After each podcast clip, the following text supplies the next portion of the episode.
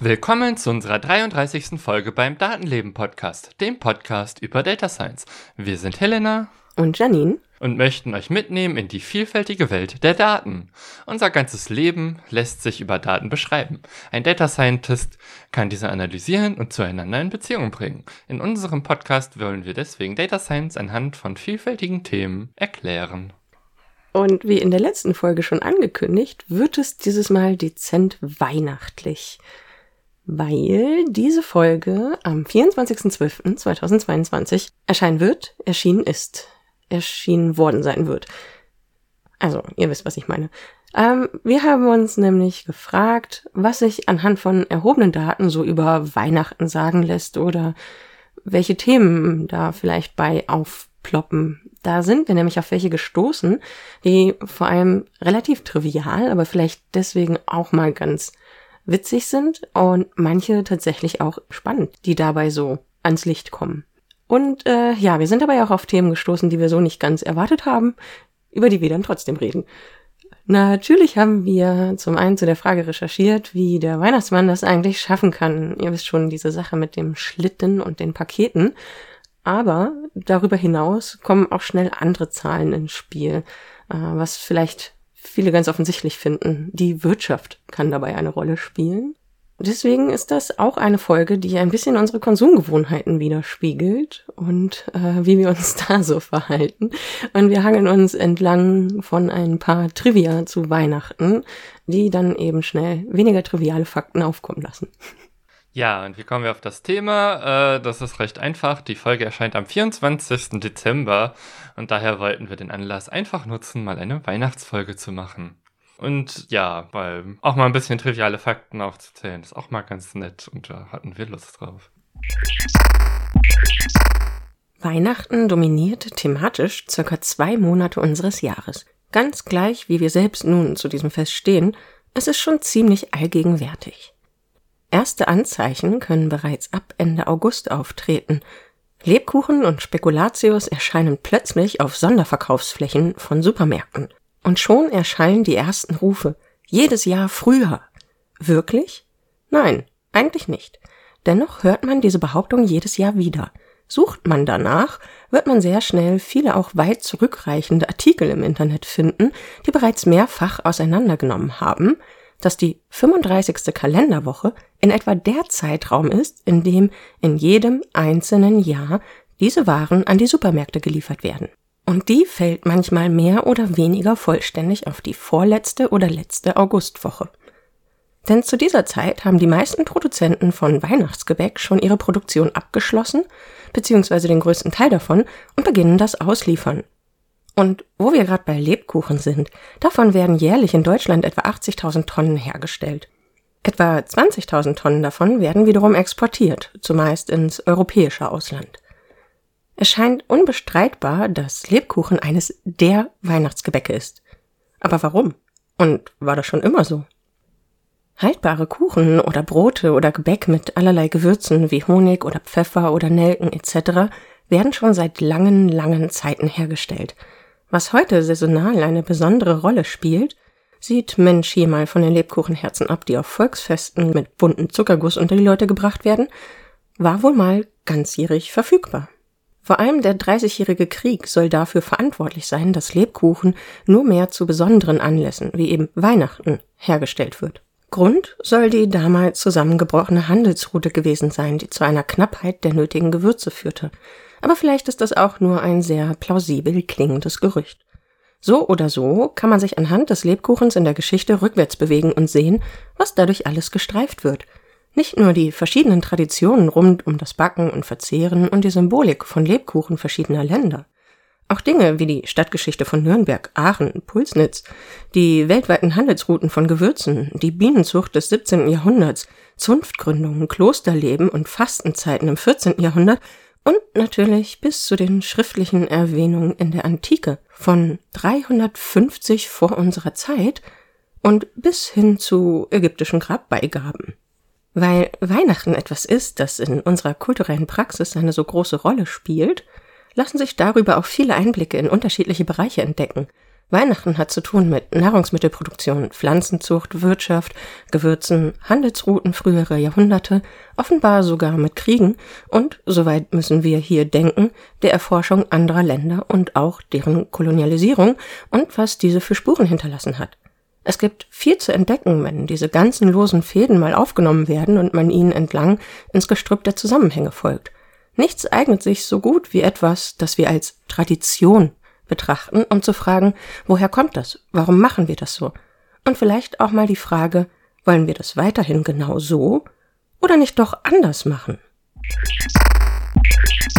Ja, starten wollen wir mit dem Thema, ob der Weihnachtsmann überhaupt in der Lage ist, Geschenke auszuteilen. Dazu wird Janine uns gleich was zu erzählen. Ich fand das mit dem Weihnachtsmann als Kind immer ein bisschen seltsam, weil äh, da, wo ich herkomme, das ist so im Westen Deutschlands, aus einem Gebiet, das so ein bisschen katholisch ist, äh, geprägt war, da ist es eher das Christkind gewesen und deswegen hatte ich nie irgendwie den Eindruck, dass der Weihnachtsmann mich irgendwie beliefern wollen würde, als ich noch klein war, sondern das war bei uns einfach was anderes.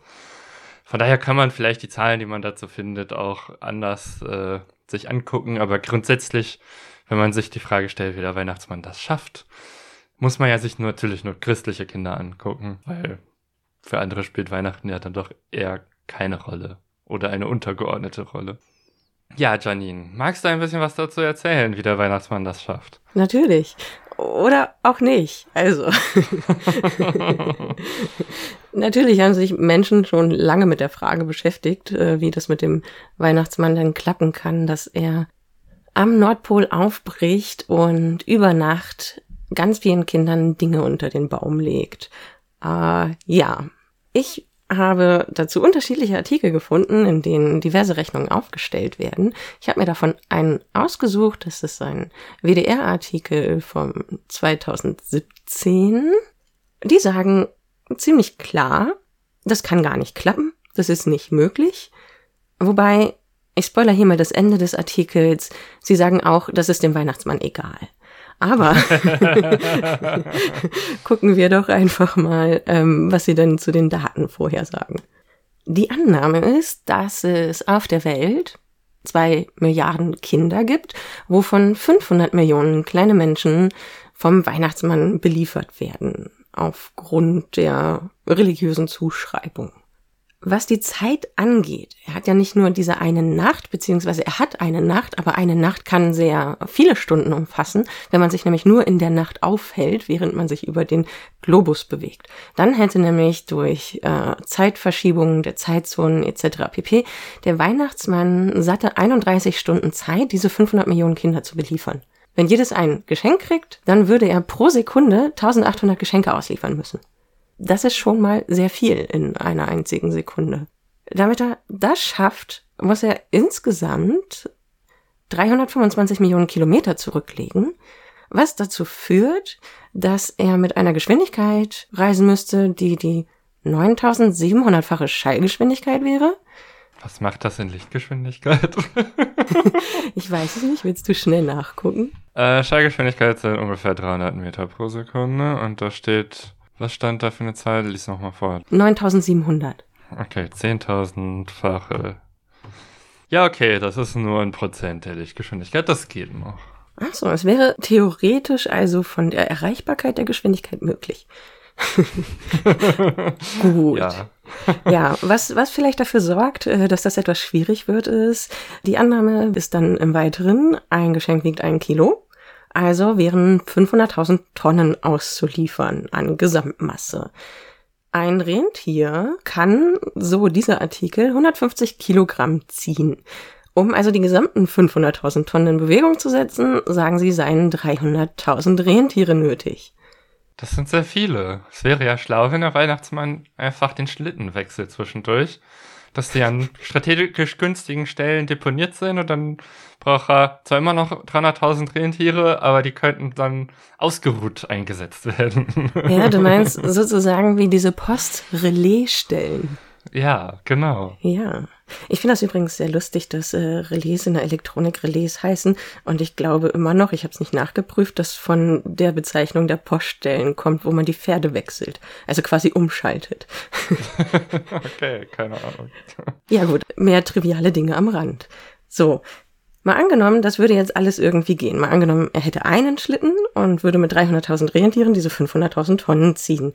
Das nächste Problem, was der Weihnachtsmann dann hat, ist die Atmosphäre auf unserem Globus. Die Atmosphäre und die Geschwindigkeit mit der Reibung, die dann dabei entsteht, während er sich durch die Atmosphäre bewegt, würde dazu führen, dass ein Rentier nach dem anderen in Sekundenbruchteilen verglüht. Und auch der Weihnachtsmann und die Geschenke im Übrigen.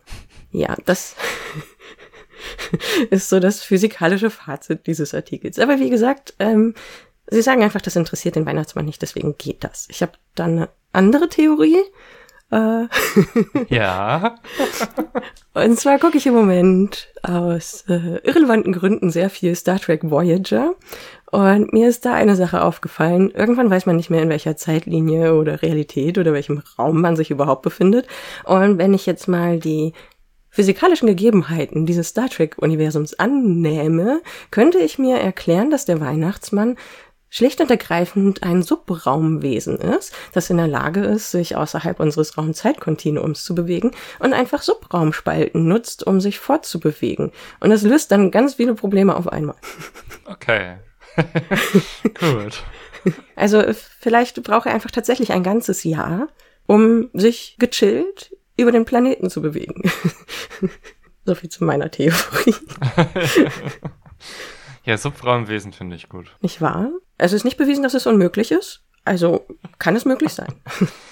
Ja, wenn der aus dunkler Materie bestehen würde, aber eine Möglichkeit hätte, dann die Geschenke wieder in normale Materie umzuwandeln vor Ort, hätte er auch kein Problem mit der Reibung. Wie gesagt, es gibt da einige verschiedene Rechnungen zu. Das ist nicht die einzige. Manche benutzen auch ein paar andere Zahlen. Wir haben da noch weitere Artikel verlinkt, falls ihr die mal untereinander vergleichen wollen würdet. Das findet ihr in den Show Notes. Insgesamt klingt es aber relativ ernüchternd, sollte er kein Subraumwesen sein, weil er dann vielleicht doch nur eine fantasievolle Fiktion ist. Jedenfalls ist das eigentlich auch egal, denn trotzdem feiern wir mehr oder weniger enthusiastisch Weihnachten über ziemlich viele Bereiche der Welt verteilt. Tatsächlich landen aller Physik zum Trotz, zumindest aller unserer Zeitlinie bekannten Physik zum Trotz, landen halt jährlich extrem viele Geschenke unter dem Weihnachtsbaum und Dingen.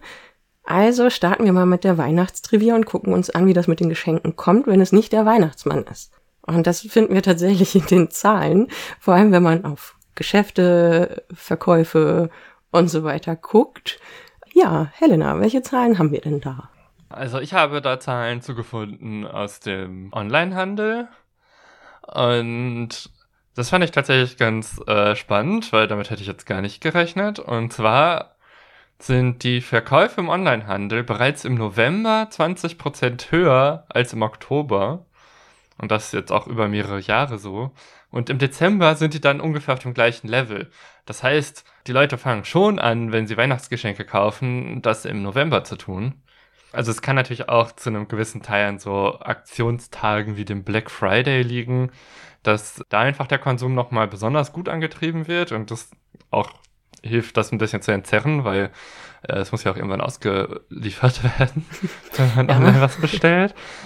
Ja, aber dass das tatsächlich so im November und Dezember ein ähnliches Niveau hat im Onlinehandel, fand ich überraschend. Vor allem, wenn man in der Umgebung meistens so Menschen hört, die sagen, oh nein, ich weiß noch gar nicht, was ich verschenke und suche noch oder sowas.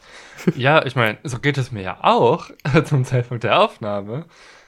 Aber gleichzeitig habe ich die Hälfte der Weihnachtsgeschenke auch einfach schon da. Also, das ist, halt sehr unterschiedlich. Nur weil ich noch nicht alle habe, heißt das nicht, dass ich keine habe. Das ist so, dauert ein bisschen.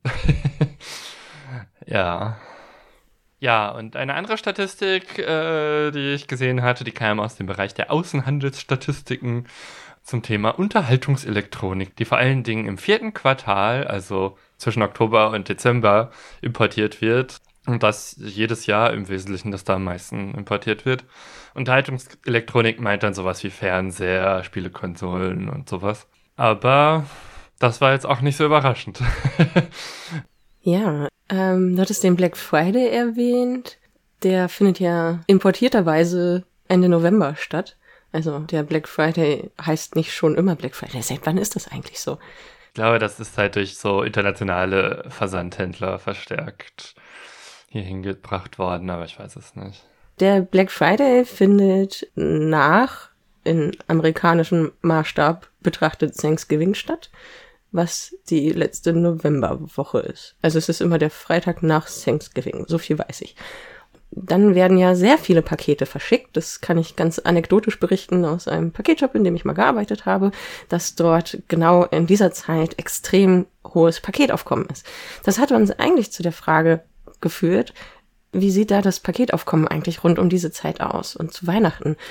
Leider haben wir da gar nicht so viele öffentlich verfügbare Daten gefunden. Das hat uns ein bisschen enttäuscht. Ja. Das Einzige, was wir gefunden haben, ist von Statista eine Infografik, die immerhin schon mal sagt, dass die Anzahl der Paketexpress- und Kuriersendungen in Deutschland von 2001 bis 2021 insgesamt extrem angestiegen sind. Und zwar geben sie das in Milliarden an. 2001 wurden noch 2,47 Milliarden Sendungen verschickt innerhalb Deutschlands oder in Deutschland transportiert, sagen wir es mal so. Äh, das ist gestiegen inzwischen bis auf 4,51 Milliarden Pakete, die in Deutschland ja verschickt werden. In einem Jahr. In einem Jahr, genau. Okay. Die Prognose ist, dass das auf 5,1 Milliarden Pakete im Jahr 2024 angestiegen sein wird. Ja, klingt plausibel. ja, das wäre dann eine Verdopplung seit 2011. Ja. Ich habe dann natürlich auch nochmal geguckt, weil mir das daneben gleich angezeigt wurde, wie das denn global aussieht. Weltweite Paketlieferungen, auch in Milliarden angegeben, waren 2019, das ist das letzte Jahr, was hier angegeben wird, zum Beispiel 103 Milliarden Pakete. Ja, das ist viel. ja, also 2019 war es in Deutschland noch bei 3,65 Milliarden. Das heißt also quasi die, die letzten Pakete von den 103 Milliarden waren alle aus Deutschland oder in Deutschland. Das soweit vielleicht als interessantes Ding zu den Paketen, was ja zumindest auch stützt, dass Helena sagt, seit einiger Zeit zieht auch der Onlinehandel im Weihnachtsgeschäft schon an. Ja, das war leider nicht ganz so ergiebig, aber trotzdem vielleicht auch einfach mal interessant, um sich bewusst zu machen, was wir eigentlich jährlich so an Paketen durch die Gegend äh, laufen lassen, wenn wir Sachen bestellen, zurücksenden, Freunden etwas schicken oder andere Dinge machen. Ja. Jetzt kommen wir doch mal zu einem Thema, das etwas mehr Gehalt hat. Du meinst Kalorien? Kalorischen Gehalt, ja. oder, oder auch, naja, so, so, so ein bisschen mehr. Du bist ja nämlich in ein Rabbit Hole gefallen bei den Recherchen. Führ uns doch mal in den Kaninchenbau. Genau, ich habe mir die Pressemitteilungen des Statistischen Bundesamtes der letzten Jahre durchgeguckt, weil die ein paar rausgebracht hatten zu Weihnachten. Und da hatten die eine Statistik genannt, ja, zu Rotkohl, mit der Aussage, Rotkohl sei eine sehr beliebte Beilage zu bestimmten Weihnachtsgerichten. Und dass Rotkohl ja nach Weißkohl der zweitmeist geerntete Kohl wäre und überwiegend aus dem heimischen Anbau käme. Und da habe ich mir dann die Frage gestellt, ja, okay, woher wissen Sie denn das, wie viel Rotkohl denn überhaupt produziert wird und wo der herkommt? Also habe ich das mal nachgelesen. Bis zum Jahr 2011 gab es die sogenannte Gemüseanbauerhebung. Und zwar waren alle Betriebe ab einer Anbaufläche von über 30 Ar verpflichtet, daran teilzunehmen. Ein A sind dabei 100 Quadratmeter und das ist eine äh, Einheit, die, glaube ich, nicht so sonderlich bekannt ist. Was eher bekannt ist, ist, glaube ich, das Hektar. Davon hat man bestimmt schon mal gehört. Ein Hektar sind äh, 100 mal 100 Meter, während ein A 10 mal 10 Meter sind. Ja, Hektar ist im Prinzip die Vorsilbe Hekto, die für 100 steht, und A. Und ein Hektar sind 100 A. Äh, und ein A sind 100 Quadratmeter, also sind ein Hektar 10.000 Quadratmeter. Ja, keine Ahnung. Jedenfalls sind 30 A kleiner als ein Fußballfeld. Also man muss kein ganzes Fußballfeld voll machen. Weiß leider nicht, wie viel eines Fußballfeldes das ist, weil ich von Fußball keine Ahnung habe. Also ich wollte das auch ausrechnen, aber dann stand da, es gibt verschiedene große Fußballfelder und dann war ich nicht mehr in der Lage zu rechnen weil ich mich, wie gesagt, nicht auskenne, welche jetzt die übliche Größe ist. Du könntest es vielleicht auch noch in Saarland angeben. Das ist auch sonst eine beliebte Größenordnung. In Saarland, ja, ich weiß nicht, wie groß das Saarland ist, deswegen kann ich das nicht ausrechnen. Ich weiß, wie groß ein Quadratmeter ist, deswegen kann ich irgendwie mit, ja, 3000 Quadratmetern mehr anfangen. aber gut. Genau, aber diese Gemüseanbauerhebung erfolgt alle vier Jahre, also bis 2011 für alle Betriebe. Dazwischen wurden repräsentative Erhebungen durchgeführt, bei der nicht alle Gemüse abgefragt wurden, sondern nur die Gemüse, die mindestens ein Prozent der Fläche ausmachen. Das heißt, den vollständigen Blick hatte man nur alle vier Jahre, aber so ein bisschen auch dazwischen. Es wurde allerdings nur die Anbaufläche abgefragt. Also es kann ja sein, dass man eine Sache im Frühling anbaut und im Sommer dann was anderes äh, und dann kann man durchaus dieselbe Fläche mehrmals verwenden. Das wird dann auch mehrmals gezählt. Aber man weiß ja noch nicht unbedingt, wie der Ertrag war. Um die Erntemenge festzustellen, wurde dann eben der Ertrag von Sachverständigen, die sich in dem Bereich auskennen und in der Region sind, geschätzt. Es gab dann noch die Ernte- und Betriebsberichtserstattungen als Datengrundlage. Also es gab noch eine zweite Erhebung, die eher am Ende des Jahres passierte, während die Anbauflächen eher Mitte des Jahres abgefragt wurden. Also im Juli wurde das abgefragt. Da war, ist dann schon absehbar gewesen, was im Herbst angebaut werden sollte. Aber man weiß ja noch nicht, was dann tatsächlich bei rumkommt. Und dann gibt es einen monatlichen Bericht von diesen Sachverständigen, die sagen, wie das Gemüse beim aktuellen Wetter tatsächlich wächst. Dafür sind ja Niederschlag, Temperatur und Pflanzenkrankheiten relevant, wie gut das tatsächlich wächst. Und daraus wurde dann der Ertrag geschätzt. Allerdings haben sich im Laufe der Jahrzehnte die Art und Weise, wie so landwirtschaftliche Betriebe aufgebaut sind und geändert. Die sind teilweise sehr viel größer geworden. Deswegen, ja, wurde irgendwie die Datenqualität schlechter und ab 2012 wurde dann die Art der Erhebung geändert. Unter anderem, also nicht nur wurden Betriebe immer größer, sondern so richtig spezielle Spezialsorten, die wurden gar nicht mehr erfasst, weil die Betriebe dann wiederum nur sehr klein waren und dann gar nicht in der Statistik aufgetauscht sind. Jedenfalls wurde deswegen äh, die Gemüseanbauerhebung abgeschafft und mit der Ernte- und Betriebsberichtserhebung zusammengefasst. Jetzt gibt es nur noch eine Erhebung. Und im Juli gibt es immer noch eine Vorerhebung, weil Spargel- und Erdbeersaison dann in der Regel vorbei sind. Wenn man sich den Gemüseanbau anguckt, was die Fläche angeht, ist der Spargel in Deutschland das mit am meisten angebaute Gemüse mit Abstand. Wen wundert's? ja. Dabei sollte man bedenken, dass sowas wie Kartoffeln kein Gemüse ist. es wird ähnlich viel angebaut. Ja, aber die Haupterhebung ist jetzt Oktober bis Dezember, je nachdem, ob ein Betrieb Wintergemüse anbaut oder nicht. Äh, die, die es nicht machen, werden dann früher schon gefragt und die anderen erst später. Und diesmal wird auch die tatsächliche Erntemenge erhoben und muss nicht mehr geschätzt werden. Also seit 2012 sind die Daten besser in der Hinsicht, aber halt auch anders. Und Ergebnisse gibt es dann in der Regel ab Februar im Folgejahr. Um erfasst zu werden, müssen diesmal Betriebe Gemüse im Freiland auf 0,5 Hektar anbauen oder 0,1 im Falle von Gewächshäusern. Und das ist schon mal kleiner als diese 30a, weil das sind nur 10a. Und jetzt ist die Frage, wie das gemacht wird, tatsächlich recht interessant, weil es werden nicht mehr alle gefragt, sondern es werden maximal 6000 Betriebe jedes Jahr befragt. Und die werden über eine Zufallsstichprobe ausgewählt. Das heißt, nicht jeder Betrieb muss jedes Jahr irgendwie Bericht erstatten, sondern es ist so ein bisschen zufällig. Aber es werden immer 6000 befragt. Aber weil jeder Betrieb ja eine andere Größe hat, wird diese Zufallsstichprobe geschichtet. Also es ist nicht einfach alle kommen in einen Topf und man zieht die ersten 6000 raus, weil da könnten ja bestimmte Betriebe, die zum Beispiel extrem groß sind oder so, rausfallen, weil es davon wiederum nicht so viele gibt. Deswegen gibt es diese Schichtung und für jede Schichtung wird eine Zufallsstichprobe ausgewählt. Und diese Schichtung passiert zum einen nach Bundesland Weil in so einem föderalen Staat wie Deutschland das ist ja durchaus spannend ist oder immer gerne gesehen wird, wenn man weiß, wie in unterschiedlichen Bundesländern unterschiedliche Dinge angebaut werden. Äh, deswegen gibt es das schon mal. Dann gibt es so noch pro Bundesland länderspezifische Gemüsearten, aber dann gibt es auch noch so Kategorien wie Spargel und Erdbeeren. Danach wird dann auch nochmal geschichtet.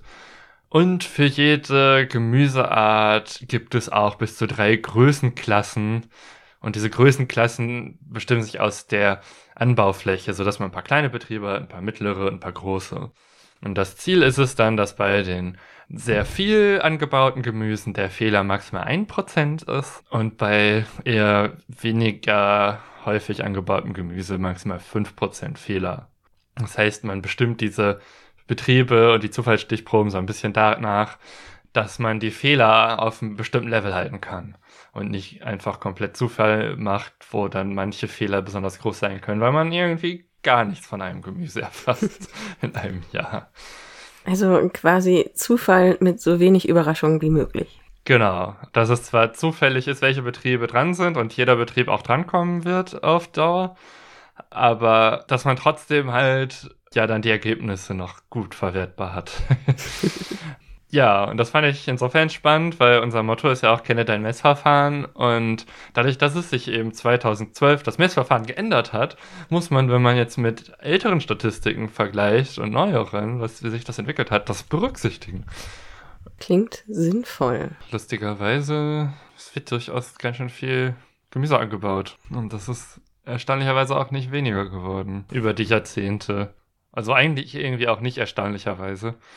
Also ich kenne jetzt irgendwie mehr Leute, die mehr Lust auf Gemüse haben als ja, auf andere Produkte. Gemüsekisten sind ja auch ganz beliebt geworden. Genau. Und ja, das ist jetzt nicht unbedingt ein weihnachtliches Thema, aber ich bin über eine Weihnachtsstatistik da gelandet und fand das ganz spannend, das eigentlich mal herauszufinden. Also ich wusste, äh, so geschichtete Zufallsstichprobe als Begriff kannte ich jetzt vorher auch nicht.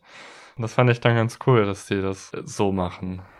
Ja, da muss man ja auch, wenn man daran geht, tatsächlich überlegen, wie kriege ich Daten, die das möglichst breiteste Spektrum abbilden können, ohne jetzt irgendwie in einen schlimmen Bias zu tappen, weil man nur große Unternehmen oder nur kleine Unternehmen hat und überhaupt. Ja. Hast du denn eine Statistik, wo noch etwas steht? Über den Rotkohl zum Beispiel? Also ich habe eine Statistik aus den 90ern. die 90ern. Und den 90ern nach ist der Rotkohl unbeliebter geworden auf Dauer. Okay. Während jetzt sowas wie Rosenkohl immer beliebter geworden ist. Aber auch der Grünkohl wurde immer beliebter. Hm. Also das fand ich schon durchaus spannend. Ja, dabei ist doch gerade auf Social Media der Rosenkohl das streitbarste Gemüseobjekt, das man, glaube ich, finden kann. Aber beim Rosenkohl hat man ja auch über die Jahrzehnte die Bitterkeit ein bisschen rausgezüchtet, so dass jetzt mehr Leute, die früher das nicht mochten, jetzt durchaus mögen. Aber ich mochte auch als Kind schon gerne Rosenkohl und ich esse den immer noch gerne. das heißt, das ist eigentlich auch ein Faktor, der äh, bei einer Auswertung über Statistiken zu Rosenkohl berücksichtigt werden müsste. Ja, äh, also als Ursache, warum sich das über die Jahre ändert. Ja. Schon witzig. Ja, wir haben uns noch ein Thema ausgeguckt aus den Trivia rund um Weihnachten, das auch ein beliebter Klassiker ist und auch in Deutschland offenbar angebaut bzw. gezüchtet wird. Es geht nämlich um eine ganz bestimmte Pflanze, den Weihnachtsstern. Ja, also auf dem Folgencover befindet sich dieses Mal auch ein Weihnachtsstern.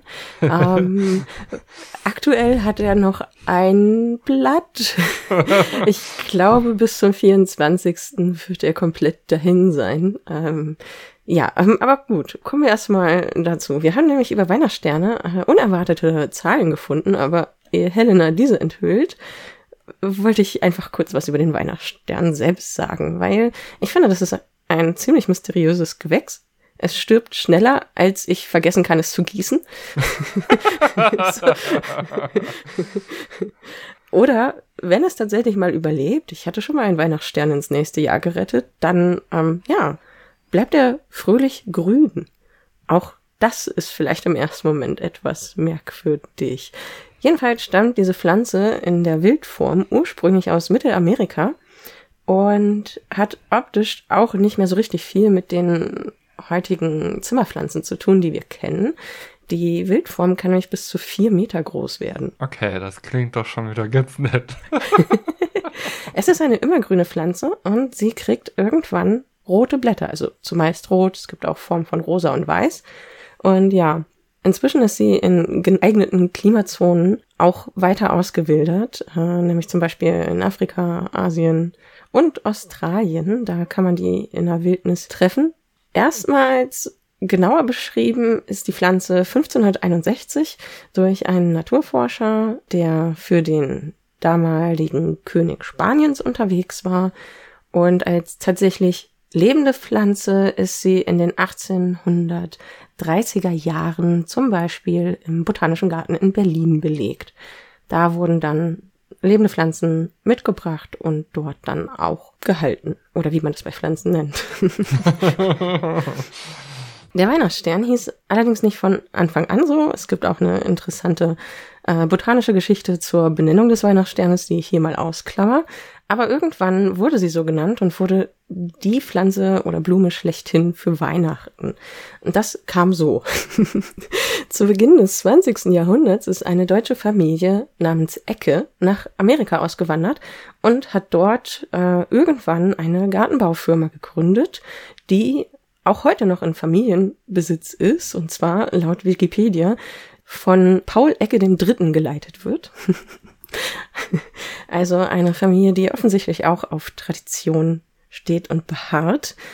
Zu den Weihnachtssternen kam sie, weil auch zu dem Zeitpunkt, als sie sich dort Anfang des 20. Jahrhunderts angesiedelt haben, bereits ausgewilderte Zierpflanzen in der Region gewachsen sind und sie haben die beobachtet und dann irgendwann festgestellt, Mensch, so gegen Weihnachten färben sich die Hochblätter ja rot das ist ja schön. Und dann entstand eine Geschäftsidee, die zunächst mit geschnittenen Zweigen zu tun hatte und die dann da kultiviert wurden. Und ja, wo das Ganze hingeführt hat, wissen wir. Nämlich, wenn wir heute einkaufen gehen, dann stehen in den Supermärkten irgendwie gefühlte Millionen Weihnachtssterne im Eingangsbereich rum und möchten gekauft werden. Mhm. Tatsächlich hat sich diese Firma offensichtlich so klug angestellt, dass der Weltmarktanteil an Weihnachtsstern-Stecklingen der Firma Ecke bei 80 bis 90 Prozent liegt, die bewurzelt wie unbewurzelt gehandelt werden. Also die verkaufen immer noch tatsächlich die meisten Stecklinge. Das ist ja. krass. Wow. Sie haben Patente auf eigene Sorten.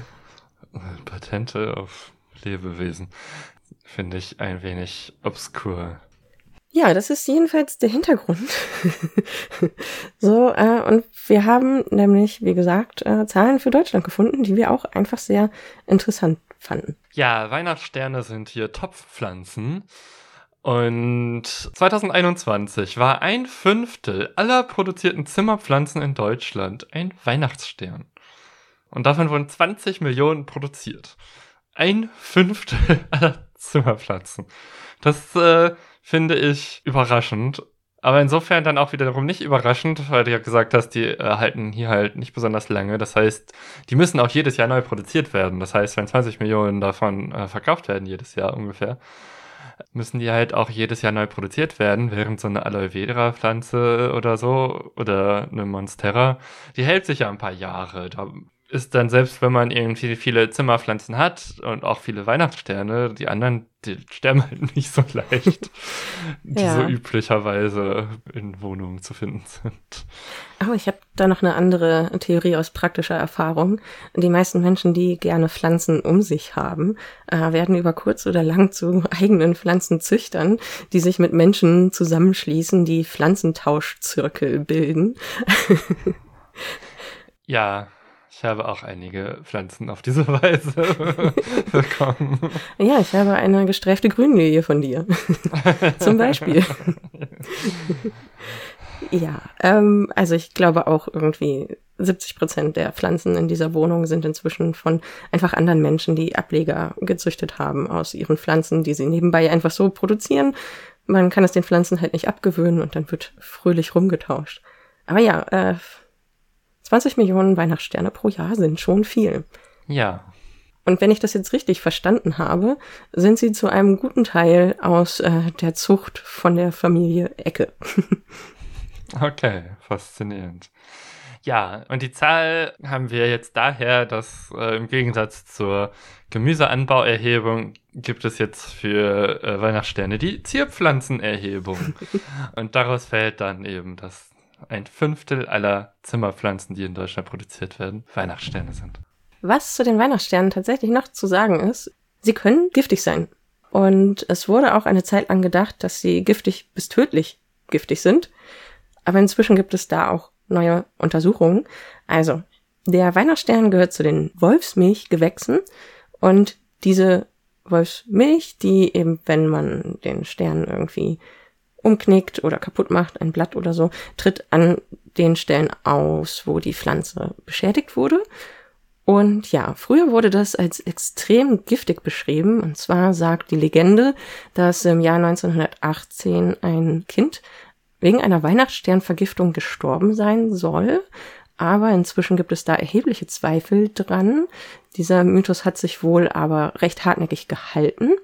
Und inzwischen gibt es aber die Einschätzung, und da haben wir mal die Einschätzung der Informationszentrale gegen Vergiftung des Universitätsklinikums in Bonn zu Rate gezogen, dass die Giftigkeit eher gering ist. Okay. Was giftige Pflanzenteile sind, sind alle Organe der Pflanze.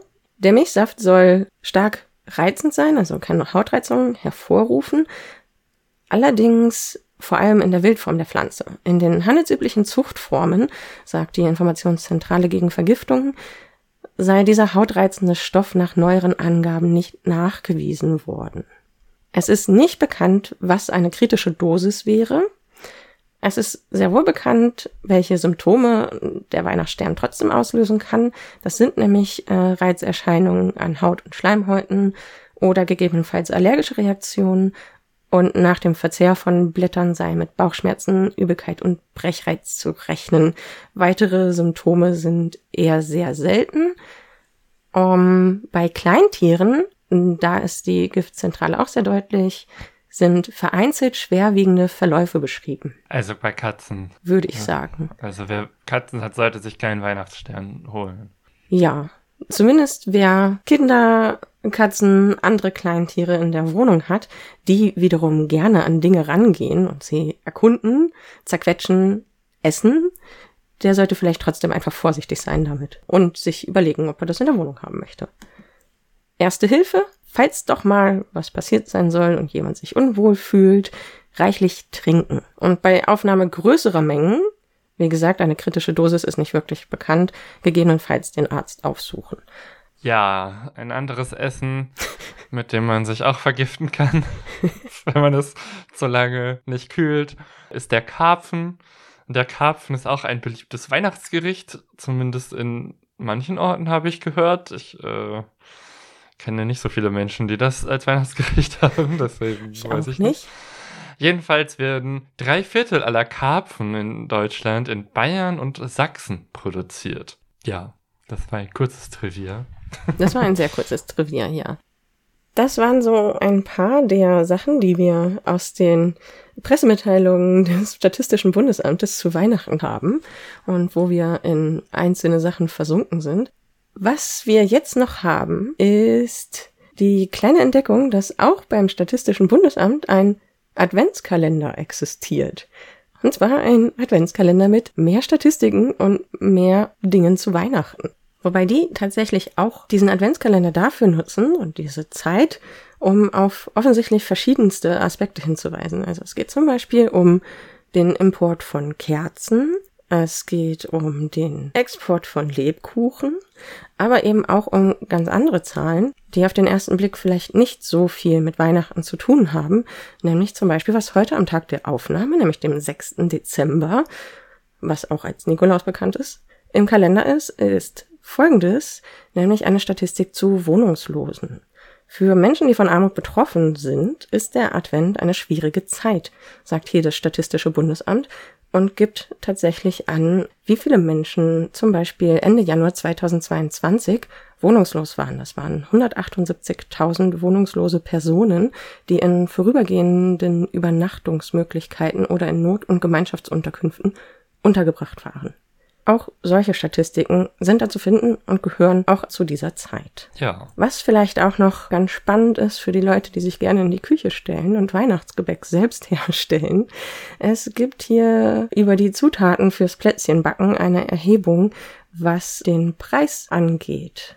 Nämlich sind die Preise im Oktober 2022 gegenüber Oktober 2021 teilweise enorm gestiegen. Für Butter haben wir hier ein Plus von 55,3 Prozent und für Zucker auch ein Plus von immerhin auch noch 42,4 Prozent. Da sind noch ein paar andere Angaben. Ja, Plätzchen backen nicht nur mit Liebe, sondern auch mit mehr finanziellem Aufwand verbunden dieses Jahr. Äh, ja, da ist die Inflation größer als im Durchschnitt von allem.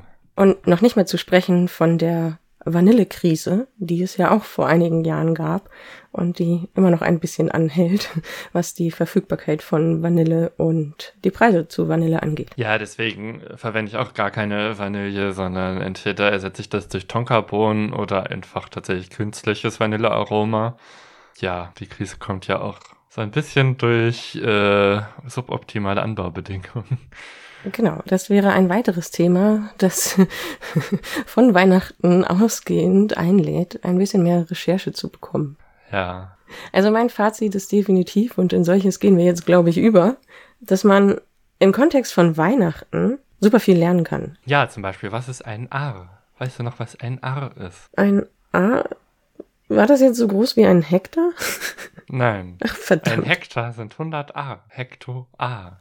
Gut, ich habe offensichtlich nicht gelernt, was ein A ist, aber ich habe die Historie des Weihnachtssternes kennengelernt und viele andere Dinge, wie zum Beispiel, dass Lebkuchen früher kein saisonales weihnachtliches Gebäck war. Ja, ich habe gelernt, dass Leute tatsächlich schon im November anfangen, Weihnachtsgeschenke einzukaufen und wie Gemüseanbaustatistik erhoben wird und was eine äh, geschichtete Stichprobe ist, nämlich dass man nicht einfach alles zufällig in einen Topf wirft, sondern dass man nach Kategorien sicherstellt, dass bestimmte Kategorien auch immer in der Statistik drin landen. Ja, schön, wie du mit äh, deiner Data Science Profession dich um diese Sachen gekümmert hast und ich mit meiner kulturwissenschaftlichen Orientierung auf diesen ganzen historischen Zusammenhängen kleben geblieben bin. Ja, aber ist doch gut. Das ergänzt sich doch wunderbar. Ja. Ja, Weihnachten ist für uns dann so gut wie vorbei. Jetzt geht es darum, ja, im nächsten Jahr gucken wir uns dann erstmal das vergangene Jahr an. Denn wir haben ja die Tradition eingeführt, dass wir einen Jahresrückblick machen. Und den machen wir im Januar, weil dann ist auch wirklich das Jahr vorbei, wenn wir den machen. Und vergessen nicht wieder die Hälfte aus dem Dezember. Genau, wir haben einige Sachen gesammelt. Äh, da sind schon ganz spannende Themen dabei und auch einige Updates zu Themen, die wir im Laufe des Jahres hatten. Und das kommt dann Ende Januar. Und wenn ihr uns auch nach unserer kleinen Winterpause weiterhin hören möchtet, folgt uns auf Twitter unter @datenleben beziehungsweise warten wir erstmal ab, was mit Twitter passiert. Folgt uns gerne weiterhin dort, aber vielleicht ist dieser Satz irgendwann weniger relevant oder auf Mastodon unter @datenleben @podcast.social, wohin wir umgezogen sind. Oder besucht unsere Webseite www.datenleben.de, hinterlasst uns gerne Feedback, wir freuen uns darüber immer sehr. Und ihr könnt uns auch als Data Scientist buchen, das gilt auch für das nächste Jahr, nämlich für Analysen und Projekte. Und falls ihr Fragen habt oder Themen, die euch interessieren, dann schreibt uns, denn ansonsten belegen wir euch wieder mit einer Trivia-Folge oder einem anderen Thema, das uns gerade extrem interessiert. Ja, und mir bleibt dann nur noch für die Aufmerksamkeit zu danken und bis zum nächsten Mal. Ciao. Tschüss.